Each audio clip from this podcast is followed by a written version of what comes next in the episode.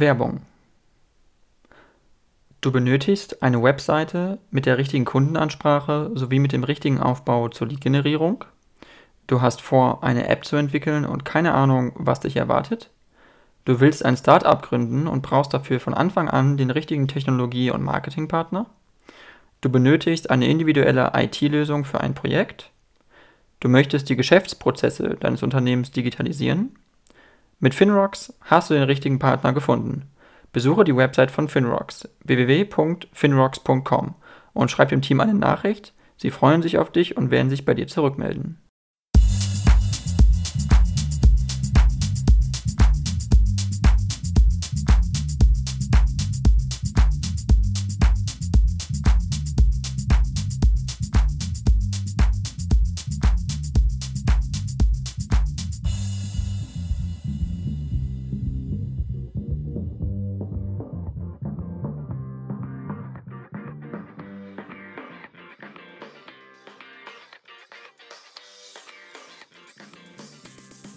Dann, ähm, ja, vielen Dank, äh, Herr Osner, dass Sie es geschafft haben. Florian Osner, äh, Sie sind äh, ein deutscher Politiker, Sie sind Mitglied des Deutschen Bundestages, ähm, Mitglied der Partei äh, CSU und äh, Sie sind Mitglied des Deutschen Bundestages seit 2013. Und ähm, vielen Dank, dass Sie geschafft haben in meinem Podcast. Und ähm, nur zur Information zu Ihnen als Person, Sie sind Mitglied im Haushaltsausschuss und im Ausschuss für Verkehr und digitale Infrastruktur und Mitglied im Bundesfinanzierungsgremium. Das vielleicht nur kurz so grob ähm, vorab. Aber vielleicht einfach erstmal einleitend äh, zu Ihnen. Was war eigentlich damals so die Motivation? Warum sind Sie in die Politik gegangen? Was war das, was Sie gereizt hat, in die Politik zu gehen? Hm, ja, bei mir hat es äh, sehr, sehr früh begonnen. Also bereits schon im Jugendalter. Äh, da war eigentlich noch kein Gedanke daran, dass ich irgendwann Abgeordneter werden sollte. Ich bin sehr stark politisch äh, aktiven Familie aufgewachsen, äh, gerade im vorpolitischen Raum, also eher in der Kommunalpolitik. Und aus dem Grund wächst man dann sukzessive rein, wenn man dann im heimischen Gemeinderat ist und dann am Ende ein Stück weit Verantwortung für das ein oder andere Jugendprojekt übernehmen darf. Und dann kommt zunehmend das eine zum anderen. Und äh, Bundestagsmandat bei der CSU sind ja meistens Direktmandate.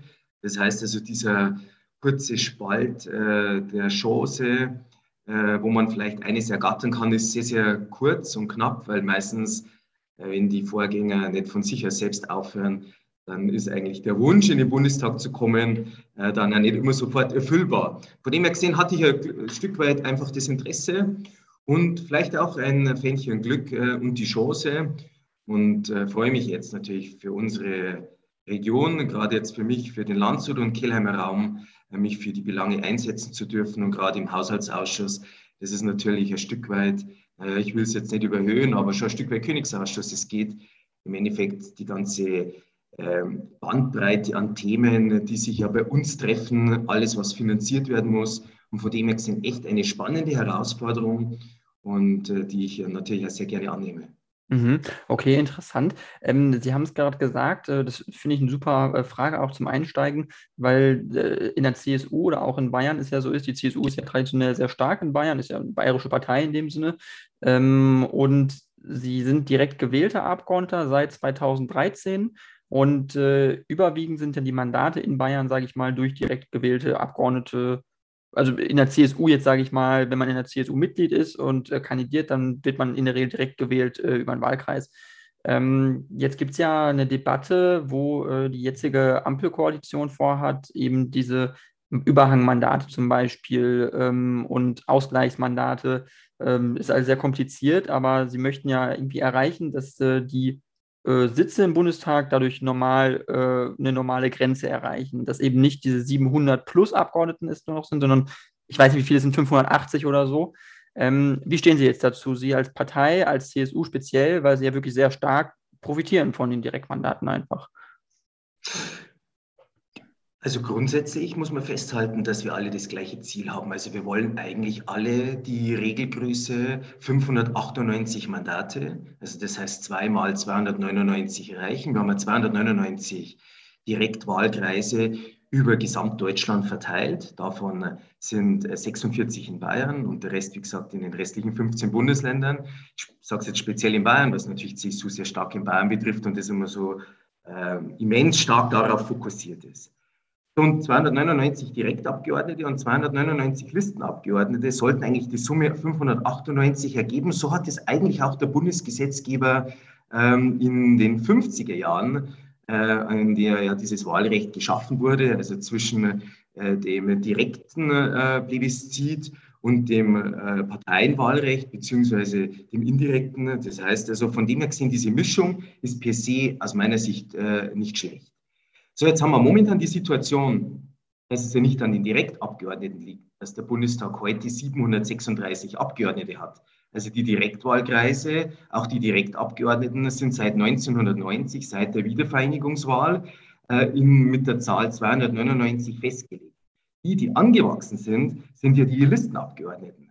Von 299 auf jetzt über 437 wenn ich jetzt richtig gerechnet habe. Also da sieht man schon die immense Diskrepanz zwischen zum einen der Abgeordneten, die über die Parteien aufgestellt sind, auch sehr anonymisiert sind. Also ich meine, wenn ich heute äh, unsere Wählerinnen und Wähler befrage, wer denn am Ende auf der Liste steht, dann kann man ja über den Bundestagswahlzettel oft nur die ersten drei oder die ersten fünf erlesen. Den Rest äh, kann man gar nicht selbst bestimmen, weil das einzig und allein davon abhängt, wie der Rest des Bundesgebiets bzw. des Bundeslandes äh, diese Partei in der Zweitstimme wählt. Also das zu Beginn, darum waren wir sehr starke Verfechter des sogenannten Grabenwahlrechts. Das heißt, mit der Erststimme wählt man, so glaube ich, wie auch jeder Bundesbürger das versteht, den Direktkandidaten und mit der Zweitstimme wählt man äh, den Listenkandidaten und hackt es exakt ab an der Grenze von 299. Damit hätte man die ähm, Regelgröße von 598 erreicht.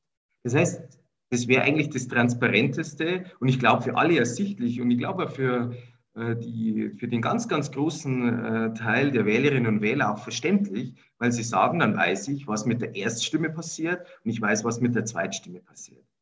Zweiter Punkt, mit der die Frage, wer am meisten profitiert von den Parteien mit der Erststimme, das hängt am Ende davon ab, wer sich durchsetzt. Also ich meine, das ist ja nicht Gott gegeben, dass die CSU Direktmandate gewinnt, ganz im Gegenteil. Wir haben zum Beispiel in München ein Mandat verloren jetzt in der letzten Bundestagswahl an die Grünen. Also am Ende gewinnt halt der, der als erster durch die Ziellinie geht, so wie das eigentlich in jedem fairen Sport äh, äh, auch der Fall ist. Also ich hatte auch äh, sieben Gegenkandidaten in meinem Wahlkreis und am Ende äh, nach, der jetzigen, nach dem jetzigen Vorschlag der Ampelregierung, der ja besagt, dass nicht mehr alle Direktmandate zugeteilt werden, äh, ist es aus meiner Sicht schon echt eine kuriose Situation. Also Sie müssen sich vorstellen, Sie machen einen äh, Wettkampf äh, mit weiteren Partnern, Sie gehen als erster durch die Ziellinie und dann sagt aber der Wettkampfrichter, Sie haben alles richtig gemacht, aber die Goldmedaille, der Siegpreis steht Ihnen nicht zu weil so viele weitere Kollegen von Ihnen auch vielleicht aus Ihrer Mannschaft schon Ähnliches gewonnen hat. Darum geht der Preis an den zweiten. Also ich meine, diese Logik äh, wird den wenigsten Siegern eingehen, äh, gilt übrigens auch für alle anderen Parteien. Aus dem Grund äh, kann ich mir auch nicht vorstellen, äh, dass dieser Vorschlag der Ampelregierung am Ende verfassungskonform ist, weil er am Ende dem Gleichheitsgrundsatz äh, nicht entspricht. Und die groß, größten Profiteure, um das auch ganz offen zu sagen, sind, ist nicht die CSU dieses Wahlrechts. Die, die die meisten Mandate in Bayern hinzugewonnen haben durch diese Überhang- und Ausgleichsmandate, sind eindeutig die kleineren Parteien, vor allem Grüne und FDP. Wir als CSU stagnieren seit äh, Jahren, seit vielen, vielen Wahlen ungefähr bei knapp 45, 46 Mandate. Die Listmandate aber der FDP und äh, der Grünen, abgesehen vom äh, Wahlergebnis, paritätisch gesehen sind da fast explodiert, haben sich fast verdoppelt. Also das einfach nur der Wahrnehmung. Ich weiß, dass das medial immer anders dargestellt wird. Die harten Fakten, die Zahlen sprechen eine andere Sprache. Und ich denke, man müsste schon auch dahingehend aufklären in der Bevölkerung, wie Stimmen vergeben werden. Also ich bin ganz oft konfrontiert worden, auch an den Infoständen und im Nachgang der Wahl, äh, dass viele gesagt haben, naja, mit der Erststimme wähle ich meine erste Präferenz, und mit der Zweitstimme wähle ich meine zweite Parteienpräferenz, was natürlich überhaupt nicht dem Wahlrecht Deutschlands äh, und der Bundestagswahl entspricht, weil eigentlich die Erststimme direkt und die Zweitstimme ausschließlich über die Mandatsverteilung im Bundestag äh, bestimmt und damit aus meiner Sicht ein Stück weit Diskrepanz zwischen Wählerwillen und auf der anderen Seite dem Wahlrecht entsteht. Äh, ich denke, auch da müssen wir stärker aufklären, dass der Einzelne, äh, ich denke, schon auch richtig den Wählerwillen dann auch im Wahlergebnis gespiegelt bekommt. Also Sie sehen am Ende drei Baustellen, die wir haben. Und ich hoffe, wir kommen am Ende zum guten Kompromiss, dass am Ende auch diejenigen im Bundestag sitzen, die am Ende auch die Zustimmung der Bevölkerung bekommen und dass am Ende in der Tat der, die Regelgröße des Bundestags, die 598, nicht überschreitet. Ich meine, das ist definitiv nicht notwendig und ich sage es Ihnen ganz offen. Ich habe jetzt alle möglichen Größen im Bundestag seit 2013 oder zumindest unterschiedliche Größen im Bundestag erlebt. Und ich kann Ihnen versichern, je größer der Bundestag, um es ganz vorsichtig zu äh, diplomatisch zu formulieren, heißt nicht unbedingt, dass die Arbeitsfähigkeit des Bundestags besser wird. Ganz im Gegenteil. Ich glaube, ein vernünftiger, kompakter Bundestag macht auch sehr gute Arbeit, völlig äh, unabhängig davon, in welcher Parteienkonstellation die Mehrheit und welche Bundesregierung sich herausstellt, weil einfach die Ausschüsse übergroß sind und Kompromissfindungen immer schwerer werden. Mhm. Okay, es ist sehr interessant, was Sie sagen, weil ähm, Sie sagten, die Grünen und die FDP sind die, die eigentlich am meisten von Überhangmandaten profitieren und von Ausgleichsmandaten. Dann fragt man sich ja als Außenstehender so ein bisschen, woher kommt dann die Motivation in der Bundesregierung überhaupt, äh, diese Reform jetzt anzustoßen? Dass das, weil das muss ja von den Grünen und von der FDP muss es ja mitgetragen werden. Das wird ja, ob es nun von den Grünen oder von der FDP kommt, weiß nicht, oder ob es von der SPD kommt, kann ich jetzt nicht beurteilen. Vielleicht gibt es da Insider, die wissen mehr, aber zumindest wird es ja wohl von der gesamten Regierungskoalition getragen. Das heißt, dann frage ich mich so ein bisschen, äh, warum macht, also, weil es wird ja von außen immer so ein bisschen vorgeworfen, das ist das Parteiinteresse, man, die, die, das wurde jahrelang verhindert, weil die Parteien über die Direktmandate oder die Listenmandate ihre Plätze sichern wollten im Bundestag. Äh, aber jetzt sieht man es halt schon, dass es, dass es angepackt wird und das macht zumindest einen robusten Eindruck von außen, wo man sagt, okay, da ist ein Wille zumindest da. Wir wollen das, äh, den Bundestag begrenzen, wir wollen die Plätze begrenzen äh, und wie es vielleicht scheint, auch auf Kosten der eigenen Mandate und der eigenen Abgeordneten. Oder sehen Sie das anders?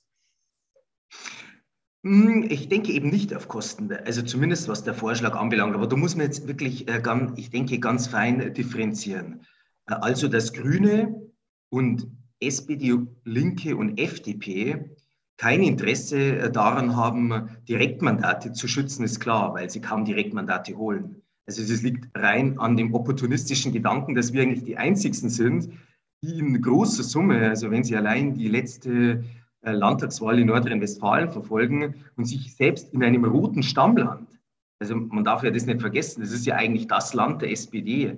Wenn man sich äh, da die Landkarte ansieht an allen Stimmkreisen im Landtag, wie stark mittlerweile auch wieder die Union äh, viele äh, äh, Stimmkreise holt, zeigt schon, dass die SPD, Grüne, FDP und Linke, ich nenne jetzt mal die, und übrigens auch die AfD, außer vielleicht im Osten kaum Interesse daran hat, Direktmandate zu schützen. Aus meiner Sicht ist das aber das Direkteste, wie schon der Begriff sagt, wie man eigentlich einen Abgeordneten, der ja Bezug zur Heimatregion hat, äh, äh, am Ende in den Bundestag schicken kann. Also ich sehe das ja bei mir im Wahlkreis genauso. Ich habe noch drei weitere Kollegen hier in meinem Wahlkreis, aber wenn es um Termine vor Ort geht, da werden wir als Direktabgeordnete gefragt. Die anderen spielen da, ich sage es jetzt mal vorsichtigerweise, eher eine untergeordnete Rolle.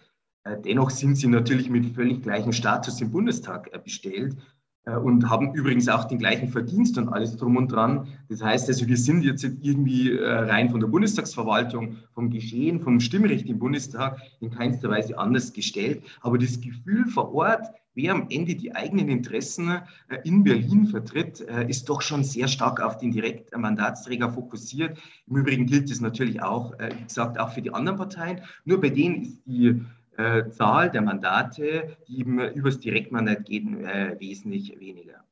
Das Zweite, wir hatten einen Vorschlag gemacht in der letzten, äh, in der letzten Wahlperiode, das übrigens schon zu einer zumindest Abdämpfung äh, des Anwuchses gesorgt hat. Äh, die, der Vorschlag war, die 299 Wahlkreise auf 280 bzw. 270 Wahlkreise zu reduzieren und damit zwei Dinge mit einer Klatsche, zwei Fliegen mit einer Klatsche zu schlagen. Erstens, dass Direktmandatsträger weniger werden und damit mit Ausgleichs- und Überhangmandate auch weniger ausgeglichen werden muss und insgesamt der Bundestag trumpft. Zweiter Punkt war die sogenannte Eindämmung über die Ausgleichs- und Überhangmandate. Das heißt, erst ab dem dritten Überhangsmandat werden Ausgleichsmandate äh, gesetzt äh, und werden somit andere Parteien bedient. Da übrigens die SPD und auch die Grünen haben da Zustimmung äh, in der letzten Wahlperiode, in der 19. Wahlperiode signalisiert. Allein diese Regelung, also allein diese Kappung an Überhangmandaten erst ab drei, hat dazu geführt, dass jetzt ungefähr 50 Mandate weniger im Deutschen Bundestag sind, als es am Stimmergebnis 2021 im September der Fall gewesen wäre. Das heißt, wir hätten jetzt nicht 736, sondern knapp 786 Mandate. Also man sieht hieraus schon, dass es jetzt nicht irgendwie unnötig war, sondern ganz im Gegenteil, die erste kleine Wahlrechtsreform schon ein Stück weit äh, von Vorteil und gefußt hat, aber natürlich war es definitiv nicht ausreichend. Die, der jetzige Vorschlag der Ampelregierung ist natürlich eine absolute Kampfansage an uns als Union, weil die wissen, dass sie das ausschließlich auf unsere Kosten machen. Also zu sagen, wir werden ausschließlich nur noch die Zweitstimme, die Erststimme fällt eigentlich unter den Tisch, außer die Frage, wer dann vor Ort womöglich noch als Sieger durchs Ziel geht, aber auch nur unter Anrechnung der Zweitstimmen. Das heißt im Klartext, man verdreht komplett dieses Wahlsystem der direkten Wahl zum Parteienwahlrecht und äh, wäre aus meiner Sicht äh, nicht dementsprechend, was eigentlich unsere Väter des Grundgesetzes irgendwann sich erdacht haben. Also man stellt das ganze Wahlsystem schon auf den Kopf und wertet eigentlich äh, das, äh, das direkte Plebiszit äh, vor Ort immens ab. Und aus meiner Sicht mit der Folge daraus, dass sich Bundespolitik noch stärker von der äh, Heimatbevölkerung entfremdet, weil die sagen, ich wähle dann zwar mit einer Zweitstimme jemand, den ich am Ende aber überhaupt nicht kenne, der eigentlich am, an einem Parteitag der Partei aufgestellt wird, aber keinerlei Bezug zur Heimat hat. Übrigens spielt auch der Regionalcharakter dann kaum mehr eine Rolle, weil ich meine, die können ja über das gesamte Bundesland äh, die Mandatsträger dann auch verteilt werden. Es könnte also dann im Zweifel sein, wenn die Partei das so macht, dass in München dann alle grünen Abgeordneten Bayerns sitzen, weil die halt da sich am Ende am Parteitag durchgesetzt haben und im Landshuter Raum, im Regensburger Raum, im Nürnberger Raum keiner dann eine Chance hat, äh, in den Bundestag zu kommen. Also aus meiner Sicht wäre das jetzt mal ganz parteiunabhängig nicht sinnvoll und auch nicht äh, der, dem Flächendeckungsprinzip äh, am Ende von Vorteil und, und wird dem nicht gerecht werden. Also ich, kurzum, dieser Vorschlag zielt ganz stark äh, gegen uns ab, gegen die Parteien, die ein Direktmandat erringen. Ich denke auch, dass sich schon noch vor allem in der NRW-SPD, womöglich auch in der Niedersachsen-SPD, da auch noch sehr stark Unmut regt, weil die ja sagen, ja, das läuft ja komplett gegen uns. Also Sie sehen, Wahlrechtsreformen neigen dazu, sehr stark immer Parteiinteressen äh, zu vertreten. Darum haben wir eben versucht, eben über dieses Parteiinteresse hinweg zu sagen, lasst uns alle gemeinsam an uns arbeiten. Also das hätte, unser Vorschlag hätte auch bedeutet, dass die CSU einige Direktwahlkreise verliert, logischerweise. Allein in Niederbayern hätten wir mindestens einen äh, Wahlkreis auch verloren. Wir haben nur fünf. Das heißt, 25, äh, Entschuldigung, 20 Prozent wären per se schon weg von der Direktvertretung und die Wahlkreise, die bei mir übrigens von dem südlichen Landkreis Landshut bis zum nördlichen Landkreis Kelheim reichen, also insgesamt schon fast knapp 150 Kilometer Nord-Süd-Spanne, würden noch größer werden. Also das allein, hm. das schon eine Herausforderung. Man darf das nicht äh, verwechseln mit äh, städtischen Wahlkreisen, die überschaubar sind. Also die ländlichen Wahlkreise, ich habe knapp 350.000 Wählerinnen und Wähler bei mir. Die größte Stadt ist die Stadt Landshut mit 75.000 Einwohnern und, und die Stadt Kelheim knapp 20.000 Einwohner. Also man sieht ja schon, äh, dass äh, die Vergleichbarkeit immer ein Stück weit hinkt.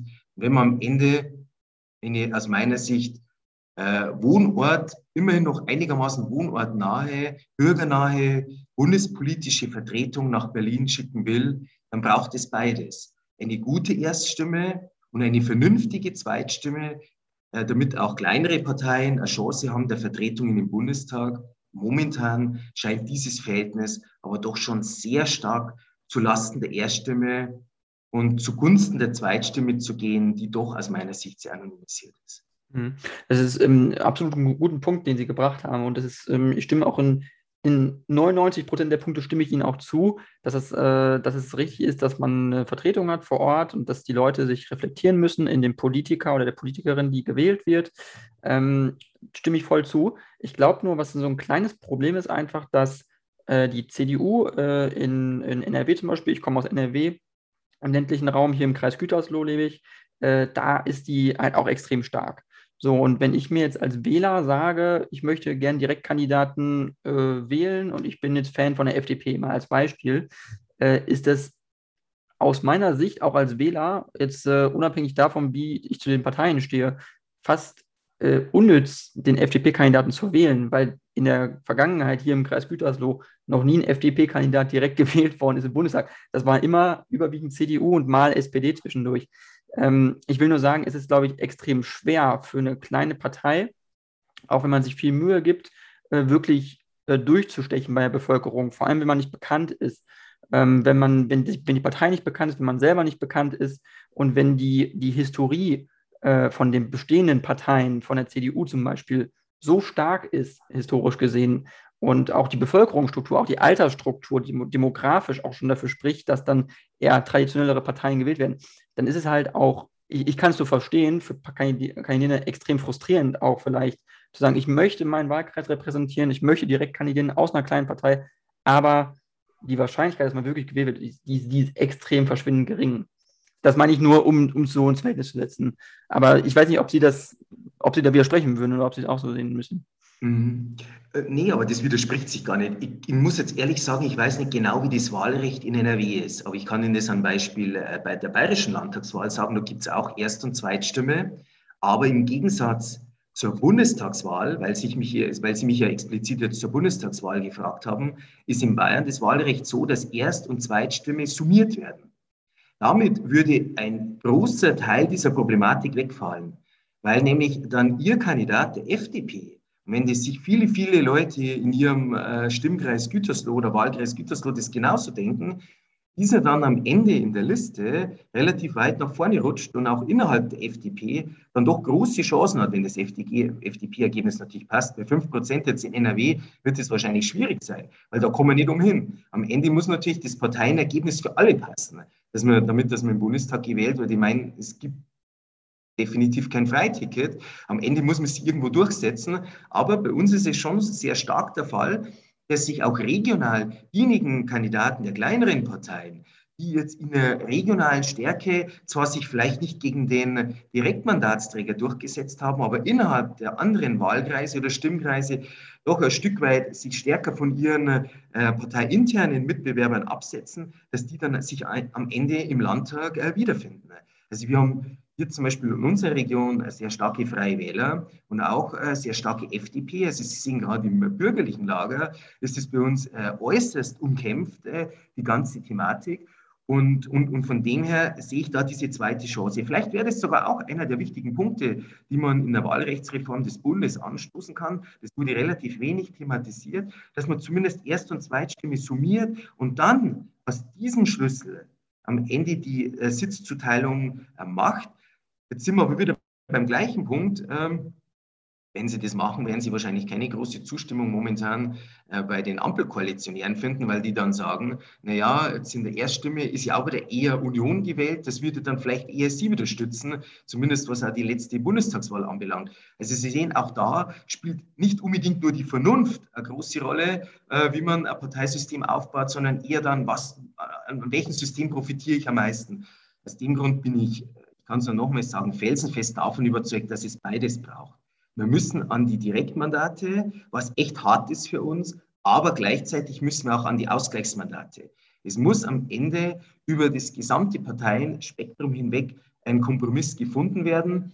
Und wenn die Anzahl der Direktmandatsträger für Rot, Grün, Gelb und vielleicht der Linke und AfD ein Problem ist, dann müssen wir sehr höchstwahrscheinlich an die 299 Direktwahlkreise Ich sage 270, vielleicht 280, vielleicht sogar im Extremfall 250 über das ganze Bundesgebiet. Und das hätte wiederum zur Folge, dass unter Ausgleichs- und Überhangmandate dann auch weniger anfallen. Damit hätte jede Parteigruppierung äh, in, der, in der Parteienlandschaft am Ende sein, äh, sein Tribut gezollt, wenn ich es jetzt mal so formulieren darf. Und ich glaube, das wäre wahrscheinlich die gerechteste Art und Weise. Die Folge daraus wäre aber, es muss uns allen klar sein, dass die direkte Vertretung und die vielleicht sogar ein Stück weit noch stärkere Entfremdung der Politik, ich sage es diplomatisch, nicht unbedingt entgegengewirkt wird. Wahlkreise werden noch größer, das ist die Folge daraus. Also wie gesagt, so ein, einen Königsweg, der für alle nur von Vorteil wäre, den kann es da gar nicht geben. Mhm. Aber das heißt, Wahlkreise werden noch größer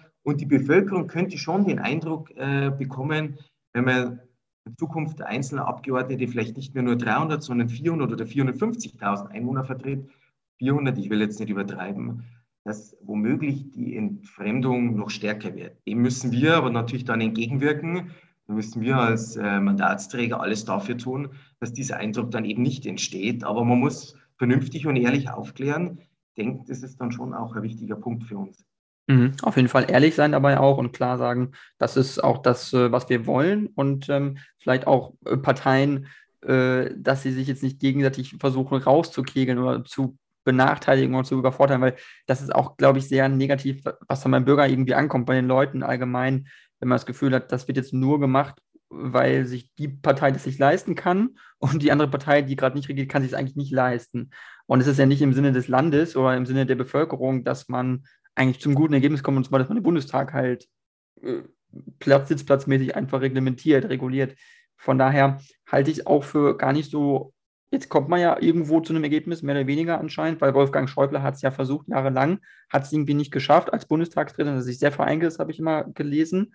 Ähm, hätte man ja in der Regel auch sonst eine Art überparteiliches Gremium durch den Bundestag legitimieren können, um sowas zu machen, äh, in Verbindung mit zum Beispiel dem Bundesrat, dem Bundesverfassungsgericht, wäre sowas vielleicht eine Option gewesen, um dann neutral zu sagen, wir sind jetzt nicht eine Regierung, die das macht, sondern wir sind ein, ein legitimiertes Gremium, was neutral versucht, die beste Lösung zu finden. Wäre das eine Alternative vielleicht gewesen? Absolut. Äh, Sie, Sie äh, treten da wirklich ganz offene Türen bei mir ein. In der Tat haben wir äh, auch innerhalb der Fraktionsgremien uns auf eine sogenannte Wahlkreiskommission, ist ja sehr beliebtes Instrument, wenn man irgendwie in der Parteienlandschaft überparteilich nicht mehr weiterkommt, gründet man Kommissionen, die übrigens über, exakt wie Sie sagen, über die äh, Parteienvertreter hinaus eben auch die einzelnen Institutionen mit eingefasst hätte und Vertreter auch dazugeladen hätte, um eben auch alles abzuklopfen. Ich denke, für uns alle ist ein Stück weit immer noch äh, die Angst präsent, vor allem für diejenigen, die länger mit dabei sind, wieder eine Wahlrechtsreform zu machen, die am Ende vom Bundesverfassungsgericht zurückgeholt wird.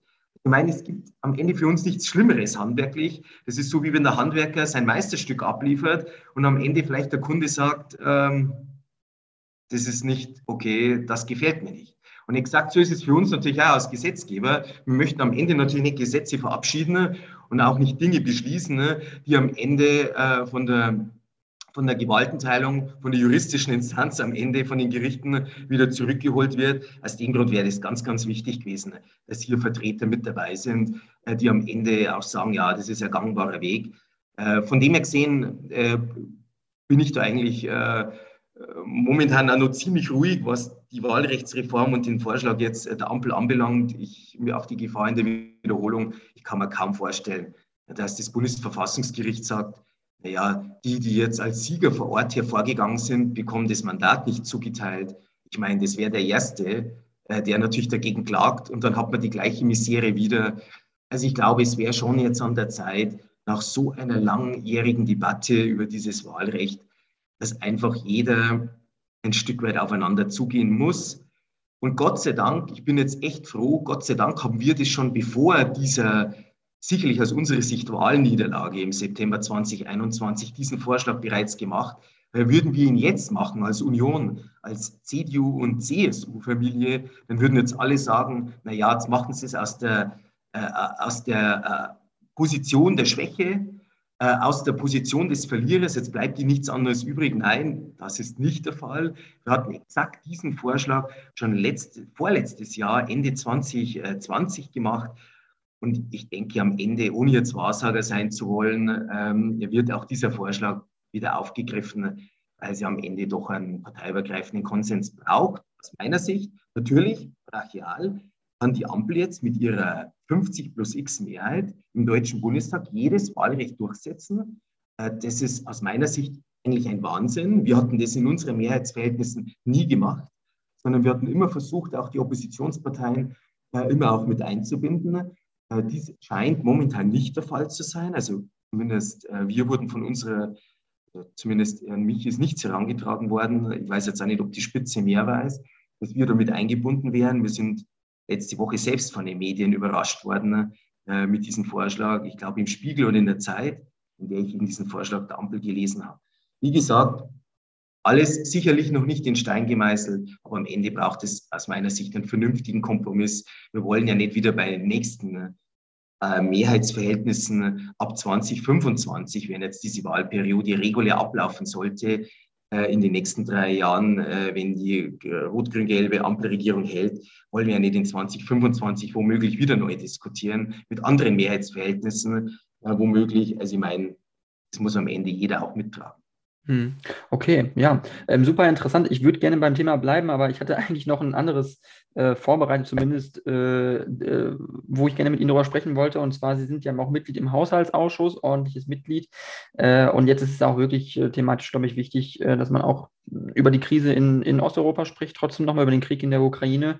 Ähm, es ist so, dass Olaf Scholz als Bundeskanzler jetzt das Sondervermögen für die Bundeswehr ja, eigentlich angesagt hat, so genehmigt hat, zumindest möchte er es durchsetzen. Äh, und es wurde auch vom Finanzminister Lindner in dem Sinne auch abgesegnet als Sondervermögen.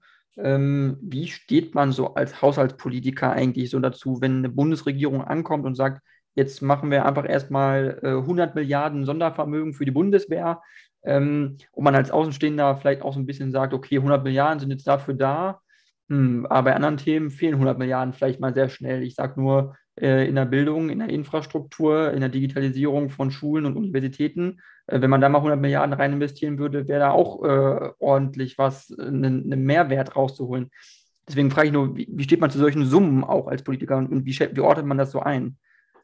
Ja, Sie haben exakt äh, jetzt ein Stück weit diese Blaupause, der Fredi Beul, unserer Angst als Haushalt äh, exakt beschrieben.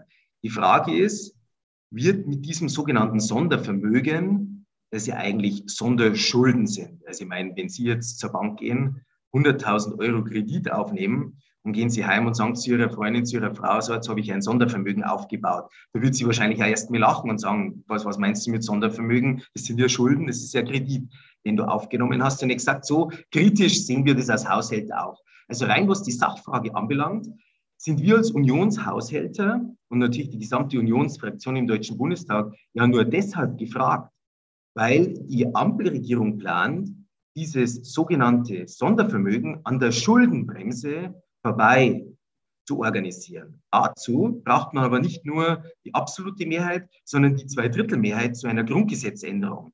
Und um diese Zweidrittelmehrheit der Grundgesetzänderung zu erreichen, also anders wie eine klassische Haushaltsverhandlung, die eine Bundesregierung mit ihrer Mandatsmehrheit im Deutschen Bundestag durchsetzen kann, also völlig anders wie das, ist jetzt notwendig, dass wir mitstimmen. Und jetzt kommt eben die Problematik raus. Also inhaltlich, ich meine, da ist die Union äh, völlig unverdächtig, haben wir schon seit Jahren darauf gepocht, am Ende die Bündnis- und Verteidigungsfähigkeit unserer Bundeswehr zu stärken. Wir haben auch äh, seit unserer Regierungszeit, äh, seit Angela Merkel 2005, sukzessive auch die Verteidigungsausgaben hochgefahren von knapp 28 Milliarden Euro auf gigantische 50 Milliarden Euro. Also man hatte immer so das Gefühl und auch in der allgemeinen Debatte, ja, in Deutschland wird die Bundeswehr totgespart und, und, und ist, äh, ist letztlich von der Politik äh, zu wenig beachtet. Also das würde ich echt faktisch zumindest monetär zurückweisen. Also man muss sich mal unseren Bundeshaushalt ansehen. Da sieht man, dass der Verteidigungsetat bereits schon in 2021, also noch in unserer Verantwortung als große Koalition, mit einem Unionsverteidigungs, mit einer Unionsverteidigungsministerin schon sehr, sehr stark angewachsen ist. Über die Frage der effizienten Mittelverteilung, das ist wieder ein weiterer Punkt, der, denke ich, wäre jetzt abendfüllend.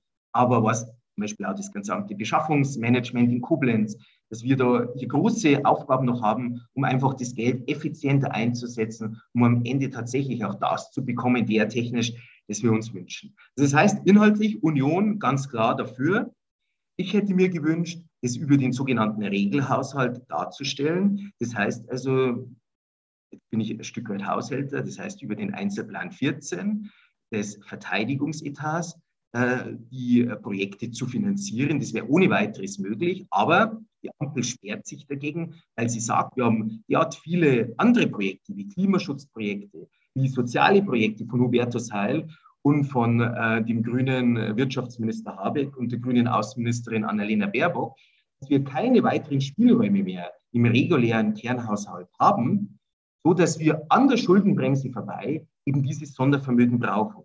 Also das nur zum Hintergrund. Warum wird das Ganze notwendig? Man könnte einfach sagen, Bundeskanzler Olaf Scholz hat es für notwendig erachtet, aufgrund dieser, dieses bestialischen Angriffskriegs Russlands auf die Ukraine. Wir brauchen jetzt auch eine bessere Landesverteidigung. Also finanziert man das aus dem, äh, aus dem regulären Haushalt. Aber nein, wie gesagt, das sind die Interessenskonflikte innerhalb der Ampelkoalition in Berlin derart groß, dass man sich am Ende nicht auf eine Priorisierungsliste einigen kann, sondern man sagt, jeder bekommt seine Punkte und am Ende auch noch die Bundeswehr einen Extraetat, weil man da weiß, dass man die größte Oppositionspartei im Bundestag womöglich auch dafür gewinnen kann.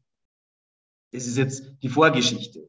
Äh, und, und ich denke auch der Trick 17, den natürlich die Ampelregierung macht und uns natürlich in die Ecke drängt, weil wir als Unionspolitiker jetzt kaum sagen können, nee, für die Bundeswehr machen wir jetzt diese, diese Grundgesetzänderung nicht mit. Wir sind also ein Stück weit in dem Dilemma, zum einen fachpolitisch zu sagen, ja, das ist notwendig, auf der anderen Seite aber zu kritisieren, für was werden jetzt die 100 Milliarden wirklich verwendet? Und an diesem Punkt sind wir gerade. Nimmt man die Rede des äh, Bundeskanzlers, die viel beachtete sogenannte Zeitenwende-Rede vom 27. Februar zu Rate, dann hat Olaf Scholz exakt beschrieben, für was die 100 Milliarden benutzt werden, nämlich ausschließlich für die Ertüchtigung der Bundeswehr.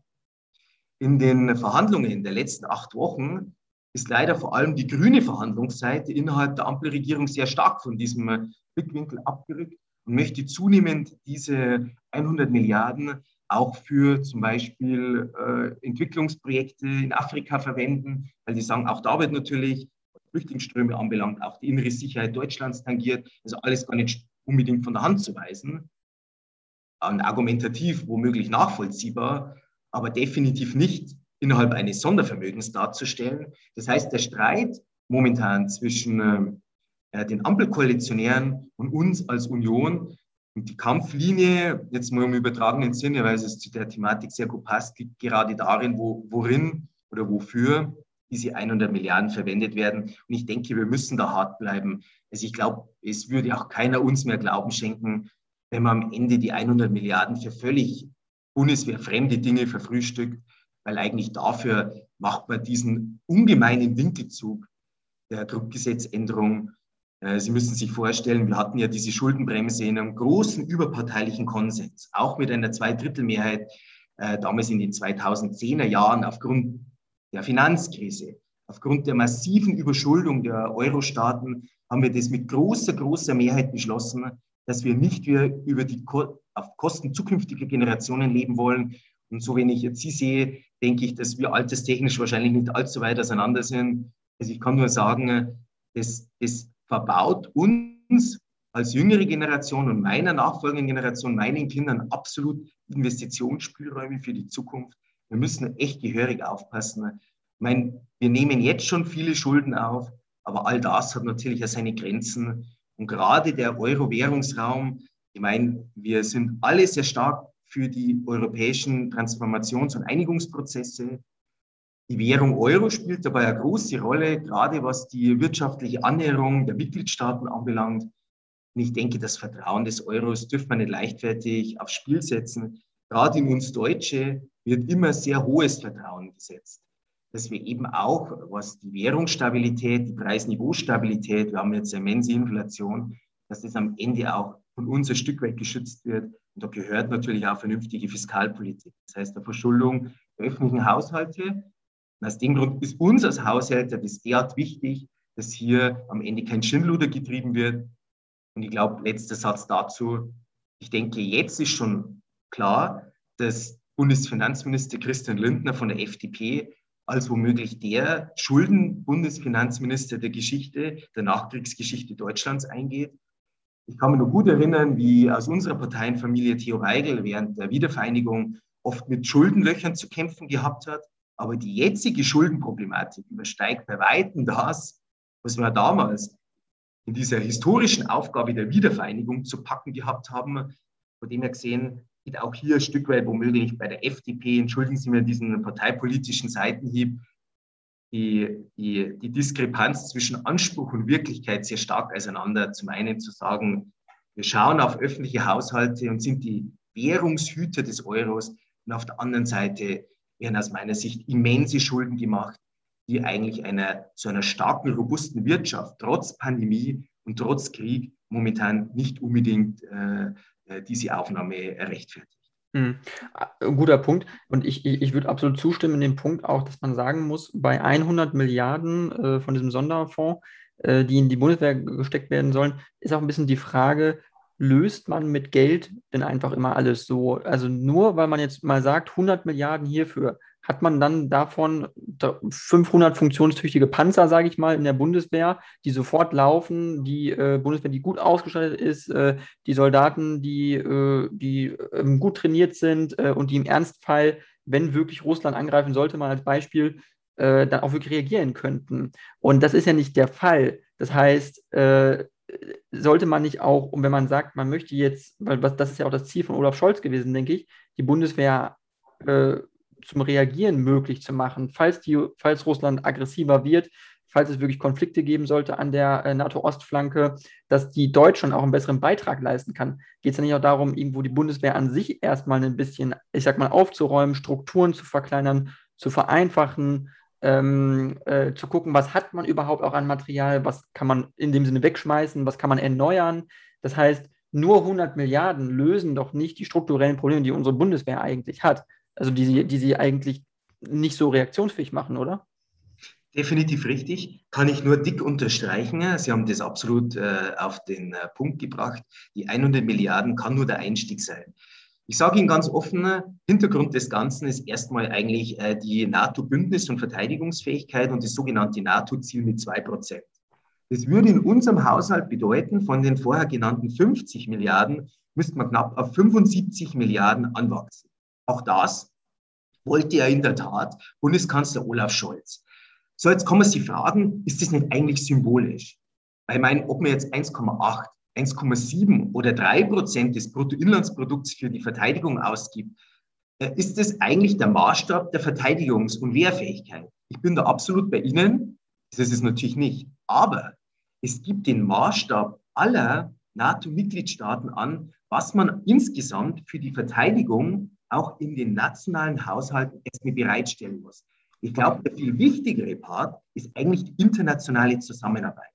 Und ich meine, äh, wir wissen alle, wie schwierig ähm, die Präsidentschaft Donald Trumps äh, in den USA war. Und wir sind so immens froh, ich glaube alle, zumindest in der politischen Mitte, dass wir jetzt als Partner Joe Biden haben. Aber einen Punkt hat natürlich Trump damals schon gemacht, den man in aller äh, Objektivität schon echt äh, ersetzen muss. Nämlich hat gesagt, es kann nicht sein, dass in Zukunft die Vereinigten Staaten weit über die 2% äh, ersetzen und alle weiteren NATO-Bündnispartner sich einen schlanken Fuß machen, womöglich in soziale und andere Projekte ihr Geld setzen und immer wenn es konfliktreich wird, äh, äh, nach den Amerikanern schreien, weil wir deren Sicherheit äh, verteidigen.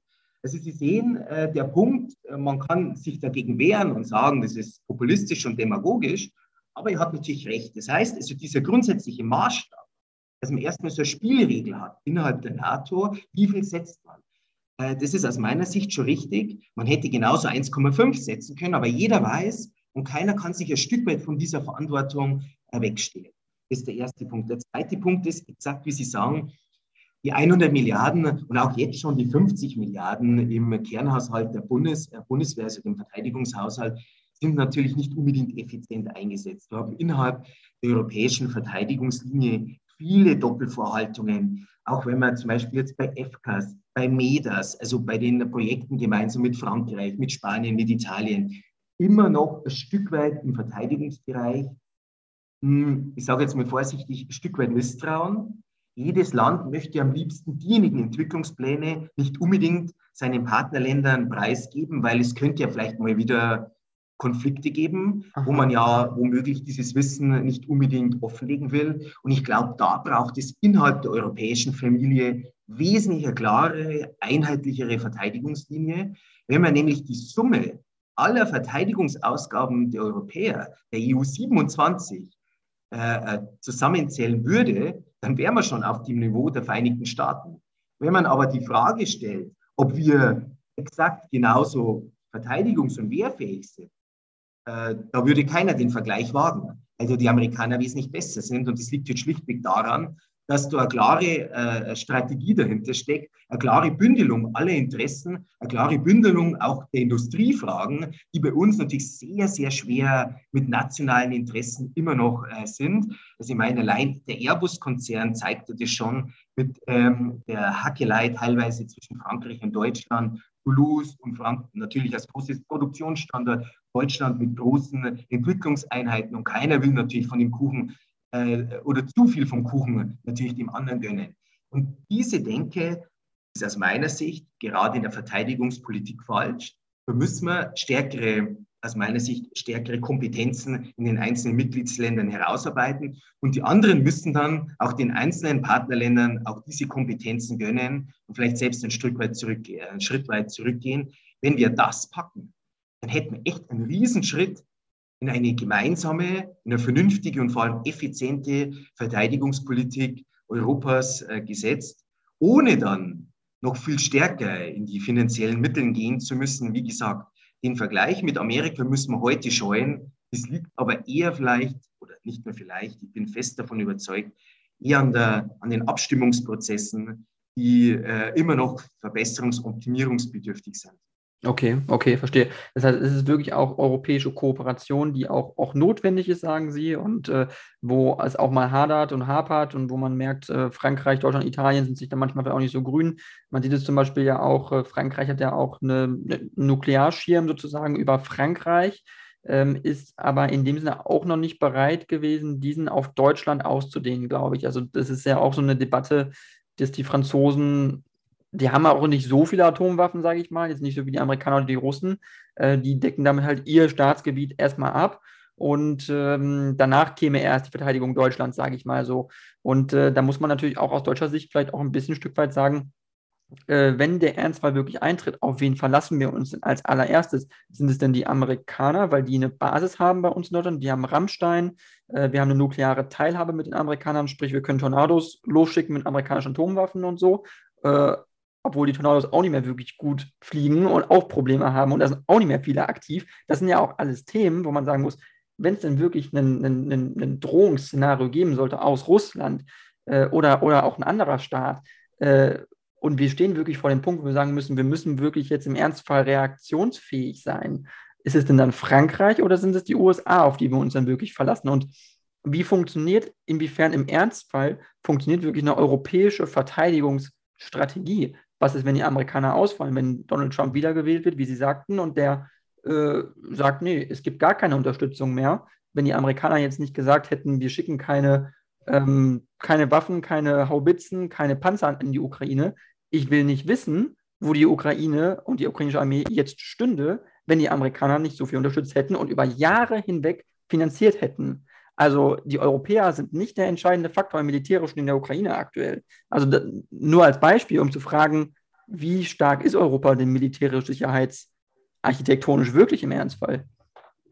Exakt, das ist exakt der Punkt. Also die Schutzmacht sind die Amerikaner, vor allem für die Deutschen. Das liegt natürlich ein Stück weit auch an der Historie, an dieser wirklich sehr stark transatlantischen Brücke. Aber Sie haben völlig recht. Ich, ich zitiere jetzt unsere, unsere Altkanzlerin Angela Merkel. Sie hat gesagt, allein Donald Trump hat uns gezeigt, dass wir Europäer endlich erwachsen werden müssen. Und ich glaube, das beschreibt es sehr, sehr gut. Teilweise führen wir uns womöglich wie so eine kleine Kinderschau noch auf, auf und im NATO-Bündnis sind die Amerikaner unsere Eltern. Und das muss ein für alle Mal aufhören. Eigentlich wäre uns das Warnsignal genug. Und Sie haben völlig recht. Also ich meine, ich mit Ausnahme der baltischen Staaten, die jetzt wirklich von der Größe her und von der Einwohnerzahl her nicht so gigantisch sind in Europa, und Polen und, und der Tschechischen Republik, ist das momentan nicht allzu stark, was an Waffenlieferungen an die Ukraine passiert. Wir haben jetzt diesen Waffen, äh, diesen Ringtausch gemacht mit äh, Polen und Tschechien. Aber ich meine, äh, von deutscher Seite, das ist ja die sehr starke Kritik äh, von uns an die Bundesregierung, wurden ja viele Versprechungen gegeben. Aber wenn man dann in der Geheimschutzstelle nachsieht, was denn jetzt wirklich geliefert wurde, wir, hatten, wir haben ja Zugang dazu und sind natürlich daran interessiert, dann merkt man, dass faktisch nichts passiert ist. Also kein Marder, kein Gepard, keine 2000er Haubitze. Also wir sind ja alle mittlerweile absolute Waffenexperten. Ich meine, das ist schon echt erschreckend, äh, wie, wie viel da versprochen wird und nichts gemacht wird. Die Polen und Tschechen haben da aber sehr viel gemacht, die baltischen Staaten, mit extremer Unterstützung, wie Sie richtig sagen, mit den Amerikanern. Und allein in Summe aller Europäer haben die exakt so viel die Amerikaner auch schon geliefert. Das sieht man mal von der Größenordnung. Mittlerweile ist sogar schon mehr, äh, um nichts Falsches zu sagen von den Amerikanern. Also das sieht man schon, wie stark die daran interessiert sind, dass die Stabilität, die politische Stabilität der Wertegemeinschaft der Europäischen Union am Ende verteidigt wird. Und ich meine, äh, wenn jetzt äh, müsste wirklich, glaube ich, der Letzte bemerkt haben, wie wichtig es ist, am Ende für Friede und Freiheit auch zu kämpfen und dass es am Ende nicht zum Nulltarif gibt. Und ich denke, es könnte jetzt, ich bin jetzt mal wirklich naiv optimistisch, ich denke, es könnte eine geniale Zukunftschance für uns als Europäer sein, wirklich näher zusammenzurücken, mir wurde es berichtet, äh, auch Manfred Weber, der aus meinem Wahlkreis kommt und EVP-Fraktionsvorsitzender ist, der sagt mir, dass hier wirklich extremes Zusammenrücken auch aller Parteien im Europaparlament momentan bemerkbar, erkennbar ist. Also diese Russland, äh, dieser Russland-Angriff auf die Ukraine, so bestialisch und so schrecklich wie er ist, mit derart viel Leid, hat doch dazu geführt, dass zumindest äh, die Europäer ein Stück weit wieder zueinander finden mit all den Krisen, die wir gemeinsam irgendwie in den letzten Jahren auch zu bewältigen gehabt haben. Sie haben völlig recht. Ich würde die transatlantische Brücke dennoch nicht aufgeben. Es gibt ja keine Entweder-Oder. Wir brauchen, ich glaube, in Zukunft auch die Amerikaner, einfach auch in enger Abstimmung. Aber wir Europäer müssen wesentlich näher kooperieren, kooperieren es ist unsere einzigste Chance, auch in diesem Systemwettbewerb gegenüber China und Russland. Über China haben wir heute noch gar nicht gesprochen. Das wird ja der, sicherlich einer der nächsten Problempunkte werden. Ich denke nur, die aggressive Haltung Chinas, vor allem schon in Hongkong, aber vor allem auch jetzt gegenüber Taiwan.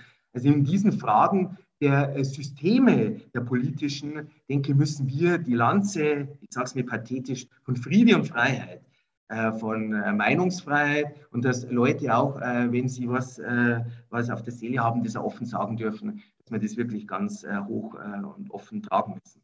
Ja, auf jeden Fall. Ja, ähm, Herr Osner, wir sind schon äh, wirklich ans Ende gekommen eigentlich äh, des Interviews. Äh, es war wirklich sehr, sehr interessant, was Sie alles gesagt haben. Es waren wirklich spannende Themen. Ähm, wenn Sie jetzt noch äh, kurz die letzte Minute oder letzten zwei Minuten nutzen möchten, um vielleicht Werbung zu machen für sich äh, oder für Ihre Partei, ich meine, es stehen ja auch äh, Landtagswahlen an in Niedersachsen jetzt im Herbst, äh, ja, dann können Sie es gerne noch nutzen. Genau.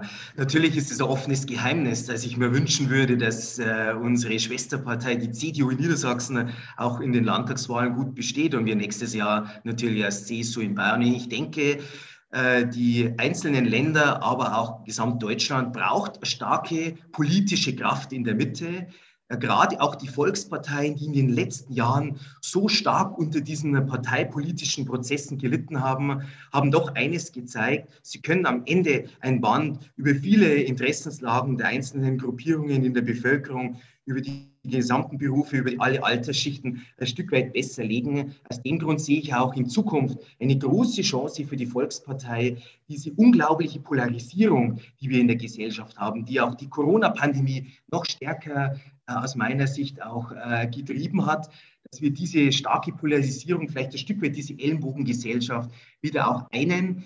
Es wäre mein großer Wunsch. Am Ende können wir all diese Probleme, ob Klimaschutzkrise, ob äh, die Fragen auch äh, der systemischen Krisen, wie wir gesagt haben, zwischen Friede, Freiheit unserer Staaten in Europa und Amerika neben den autoritären Staaten, autokratischen Staaten Russlands und China etc. oder aber natürlich im afrikanischen Bereich, den können wir nur bestehen, wenn wir zueinander auch mit Vernunft, mit einer guten Debattenkultur stehen. Ich denke, die Unionsfamilie trägt einen wesentlichen Beitrag dazu bei, ohne Schaum vom Mund, mit einer vernünftigen, rationalen Argumentation für eine bürgerliche ähm, politische Mitte, dass auch Unternehmen, Handwerker, dass der Arbeitnehmer am Ende auch an diesem Wohlstandsversprechen, das wir schon seit Jahrzehnten ein Stück weit tragen, auch in Ludwig Erhardtschen Tradition, dass das auch in Zukunft gilt, auch gerade auch in einer Zeit mit hoher Inflation, mit wirtschaftlichen Verwerfungen. Dafür stehen wir und dafür wünschen wir natürlich, dass unsere Argumente am Ende natürlich auch äh, überzeugen. Ja, super. Dann äh, vielen Dank, Herr Rossner, und Sie können äh, gerne nochmal wiederkommen. Äh, Sie sind gerne wieder eingeladen und äh, vielen Dank. Herr Fredibold, ich bedanke mich auch für das Interview und freue mich natürlich, wenn wir wieder ein Interview haben und gerne auch persönlich in Berlin, wenn Sie womöglich äh, in der Hauptstadt sind. super.